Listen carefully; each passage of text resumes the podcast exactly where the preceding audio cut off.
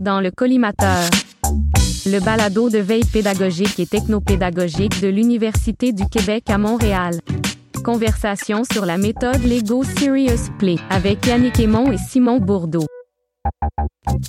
Deuxième partie. La modalité du cours et la méthode. On va faire ça de même. Être facile à déplacer. Fait ça comme ça. Avant de commencer, prend pour que chacun dise c'est quoi le point le plus important? Sure.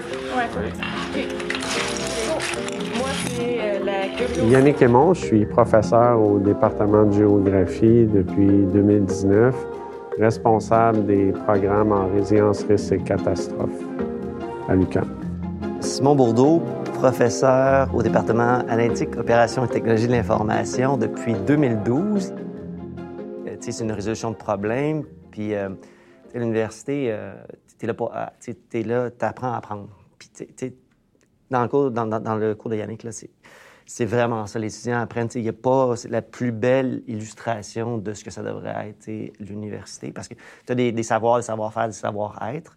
Puis, dans la méthode Lego Serious Play, ce qui est bien aussi, souvent, les, savoirs, sais, ça, c'est à l'université, c'est- les savoir-faire, mais le savoir-être, on l'apprend un peu moins. Fait qu'il y a quand même un module qu'on fait. Puis Yannick, à travers cette intervention, couvre ce volet-là. Fait que c'est assez complet comme apprentissage. Et euh, c'est quand même un environnement sécuritaire. Moi, quand j'arrive dans le module de Yannick, ben, je joue le directeur, ils me font une présentation. Ben, je leur rentre dedans un peu, tu sais. Je pense, je suis pas trop méchant. Non. Non, mais, mais tu sais, des fois, je leur donne des. leur, leur faire vivre des expériences, des émotions, c'est pédagogique, puis je serais gentil avec eux, mais, mais non, c'est pas bon, tu tout ça. Puis ils se rendent compte qu'il manque des morceaux, puis pour les faire cheminer, puis après, il y a une rétroaction, puis je pense qu'ils apprécient quand même ça aussi. Vous vivez vraiment le vrai commodal, c'est-à-dire en direct, il y a des, une- des gens qui travaillent à distance. Donc Yves Mon, qui chargé de projet technopédagogique. à distance. Et un autre, nous, on était dans la salle, on voyait Simon avec euh, les, les gens autour de la table travailler. Ça fonctionnait très bien parce qu'il y avait des moments de partage commun où euh, l'équipe à distance présentait ce qu'ils avaient fait à l'équipe qui était en présence en classe, puis inversement.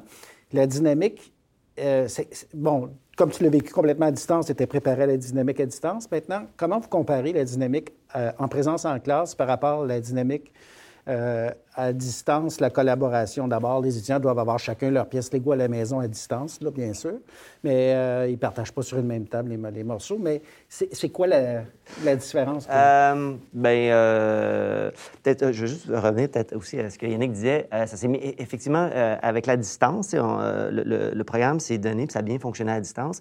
Euh, puis des, des fois, on entend des cours à distance, ça va un peu moins bien. Euh, je pense qu'il y a aussi le nombre d'étudiants. Tu sais, 20 et moins, là, euh, en partant. euh, la résolution de problème, 20 et moins, tu peux avoir une présence, aller salle en salle dans Zoom. Zoom, Miro ont sauvé nos vies.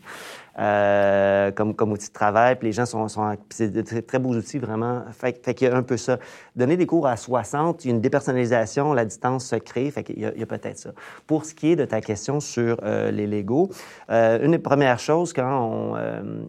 ce que tu veux t'assurer, c'est que tout le monde ait les mêmes pièces. Donc, ce que Yannick avait fait quand il était à distance, avait envoyé les boîtes directement chez les étudiants. Vous les avez fait acheter cette année. Là. Ouais, cette année, ils les ont achetés. La mais- première année, on a été gentils. On leur a fourni, puis cette année, ils ont acheté. Mais tout le monde avait les mêmes pièces. Donc, euh, on, on, on- il ne pouvait pas, c'est euh, j'en ai plus que toi. Fait que là, on ne voulait pas créer ce, ce genre d'écart-là.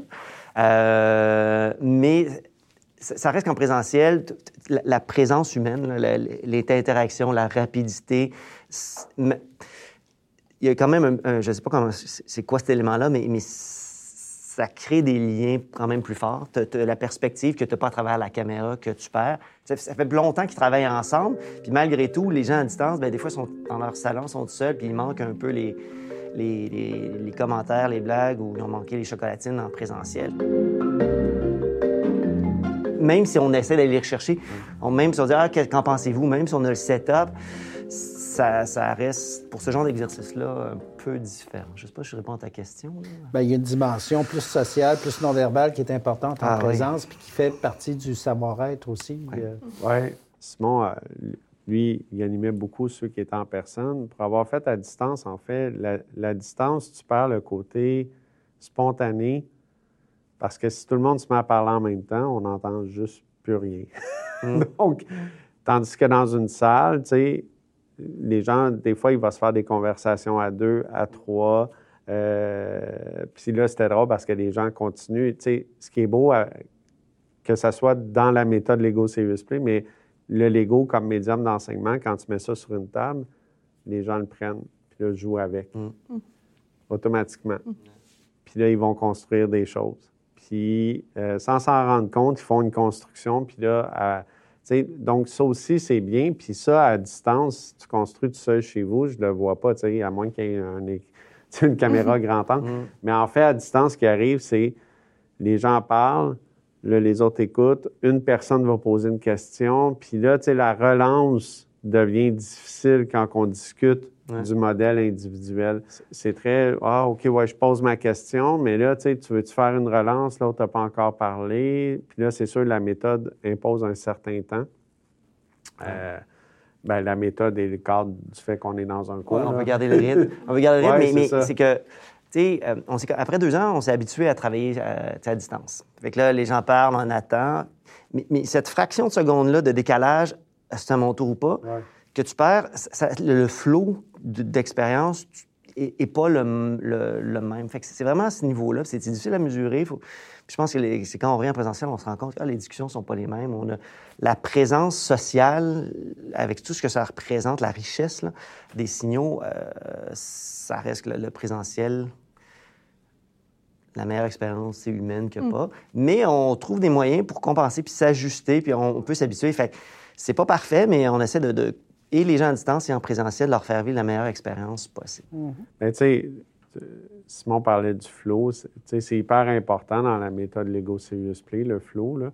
Il en parle, tu sais, quand on- même quand on fait la formation de facilitateur, tu sais, il nous explique que c'est hyper important de maintenir ce flow-là. Mais on ne le maintient pas de la même façon à distance qu'en personne. Euh, et euh, moi, en tout cas, pour, tu sais, j'ai vu les deux. là. J'ai eu la chance de, de, de faire. euh, en fait, il y a un cours, Simon, euh, Simon a eu cette idée-là. il m'a dit soit à distance avec soit à distance, puis je vais être en personne avec soit en personne, puis on va voir un peu qu'est-ce que ça change au niveau de la perspective. Mais déjà, juste d'avoir fait ça, j'ai pu mieux contrôler le flow à distance. Donc, les échanges ont été plus longs, plus riches quand je pouvais me consacrer uniquement aux personnes à distance. Tu sais, là, on a eu la chance, on est deux pour faire ce cours-là. On n'est pas toujours deux profs pour faire tous les cours, Euh, mais le fait d'être deux tout le long ensemble, euh, ben, nous amène cette liberté-là qui fait que là, cette fois-ci, j'ai pu gérer le flow à distance puis avoir justement des meilleurs échanges, des échanges plus riches, faire des questions de relance comme facilitateur aussi, ce que Simon fait en personne, vous l'avez vu. Souvent, on va revenir avec, euh, euh, on peut revenir avec un élément du- de, de l'artefact qu'ils ont construit, une couleur qu'ils ont choisie. Euh, mais là, à distance, on, a pu faire, j'ai pu faire la même chose, revenir là-dessus. Puis c'est là que parfois, ça donne des idées aux autres. Tu es, au même niveau qu'eux, Ouais. puis tu es dans leur réalité, tu as le même rythme qu'eux, puis tu n'as pas ce détachement-là. Est-ce que c'est conscient ou inconscient? Il y a quand même ça qui, qui se passe, là, euh, je pense. Là, vous disiez que ça fait deux ans, dans le fond, que vous avez intégré les Legos euh, dans votre Ouais. euh, façon d'enseigner. Puis, qu'est-ce que, qu'est-ce que vous avez observé chez les étudiants depuis que vous avez intégré ce médium-là avec les étudiants? Mélanie Fournier, chargée de projet technopédagogique à l'ESG. Ben, euh, ah, puis, puis juste une précision, on a intégré la méthode Lego Serious Play parce que utiliser le Lego en classe, c'est une chose, puis utiliser le Lego Serious Play, c'est une autre chose. Ça. Parce que moi, le Lego, ça fait... euh, Donc, j'ai fait ma formation en 2013, mais euh, j'ai développé des simulations en utilisant le Lego comme médium, entre autres dans le cours de maîtrise au, euh, sur le travail collaboratif. Euh, pour faire, avant que la pandémie débarque, c'était pour euh, faire vivre euh, la présence en distance euh, et en présentiel. Donc, la, la simulation qu'on a fait, c'est qu'on a demandé, par exemple, j'avais une équipe en présentiel, puis euh, une équipe qui était à distance séparée sur deux sites. Et ce qu'ils devaient faire, c'est construire un train, une gare avec, donc le train avait la bonne longueur, même longueur que la gare avec un pont. Grosso modo, c'était ça. Il y avait 25 minutes pour faire ça en présentiel ou à distance. Puis à distance, il y a une équipe qui faisait le train et l'autre équipe qui faisait euh, la guerre. OK? Et je ne sais pas si vous voyez les, les défis techniques, la longueur, hauteur.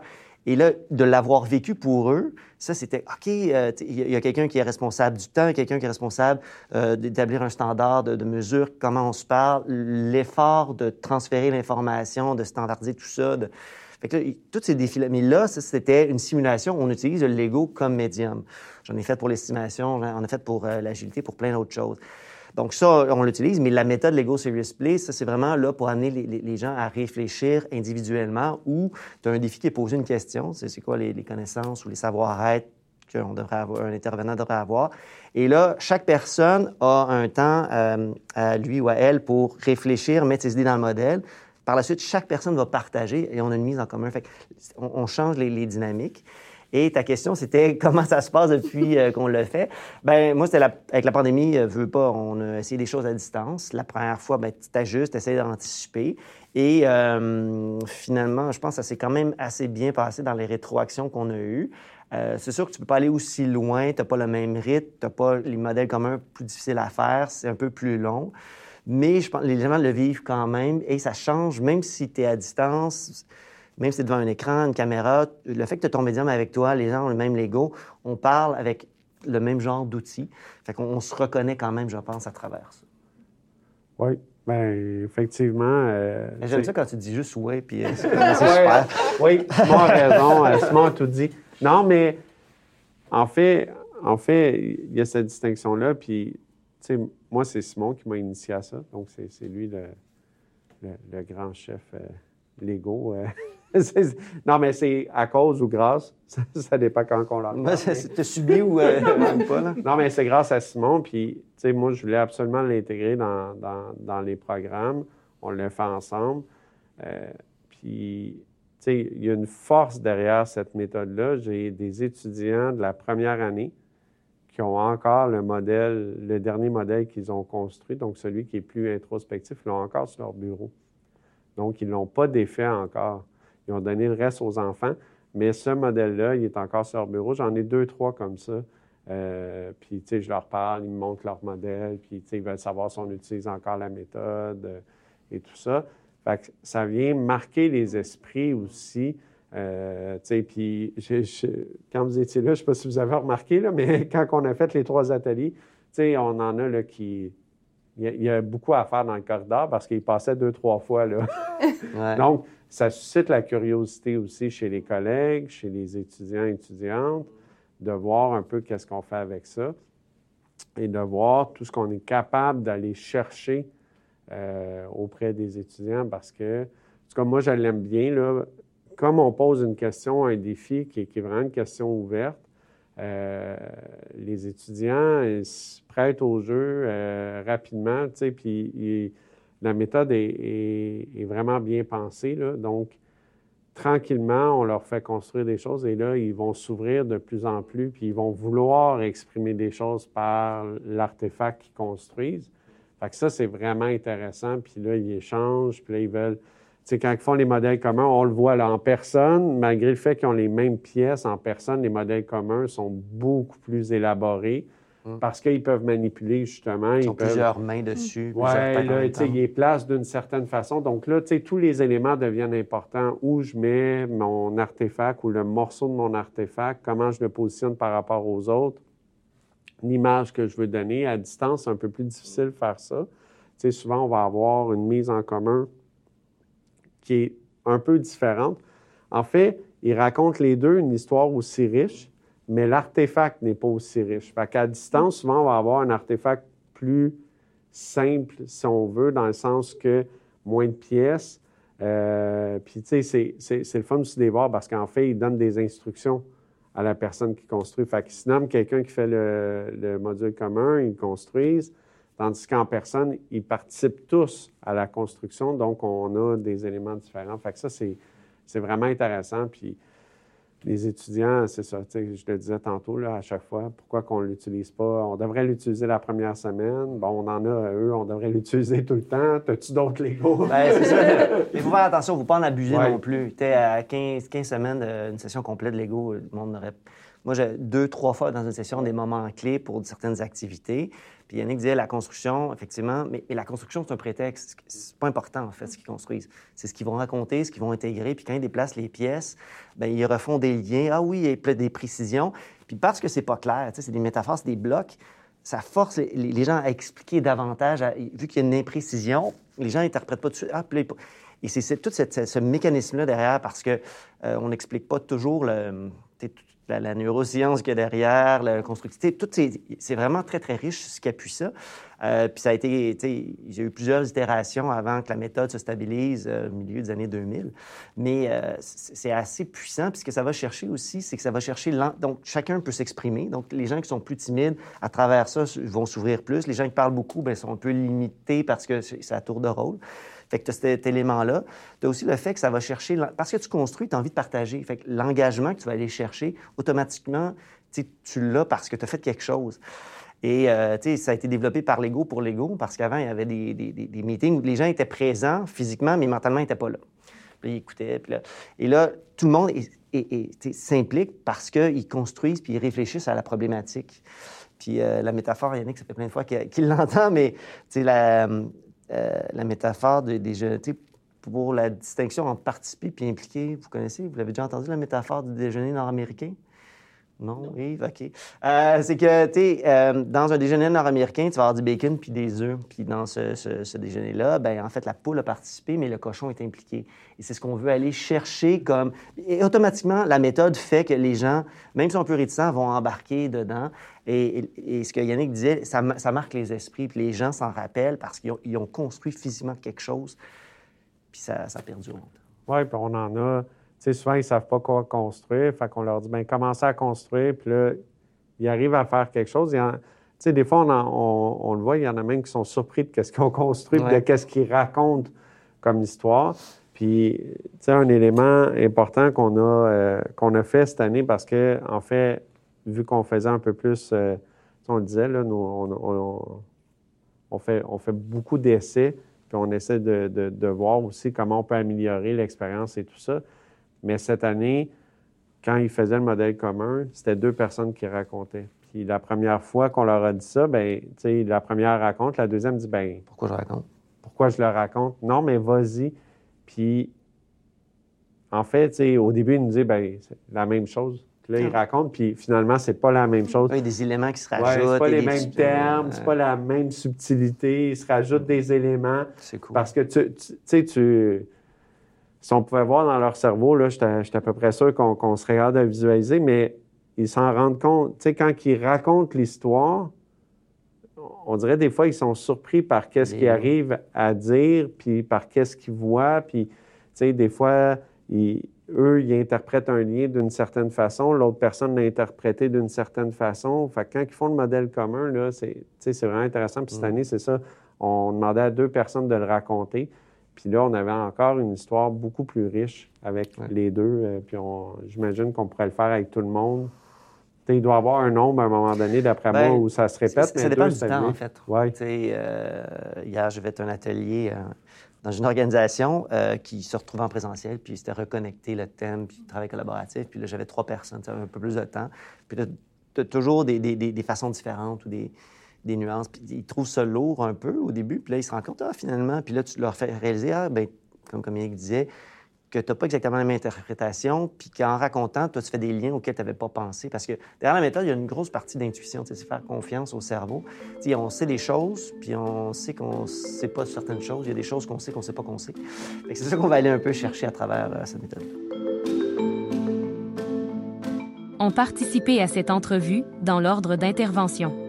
Mélanie Fournier, chargée de projet technopédagogique à l'ESG. Yves Mon, chargé de projet technopédagogique. Montage, Karl Aksenchak du Carrefour de Lucam. Musique, libre de droit par Média Musique et John Preston. Retrouvez le collimateur sur le site enseigné.ucam.ca et sur le site collimateur.ucam.ca.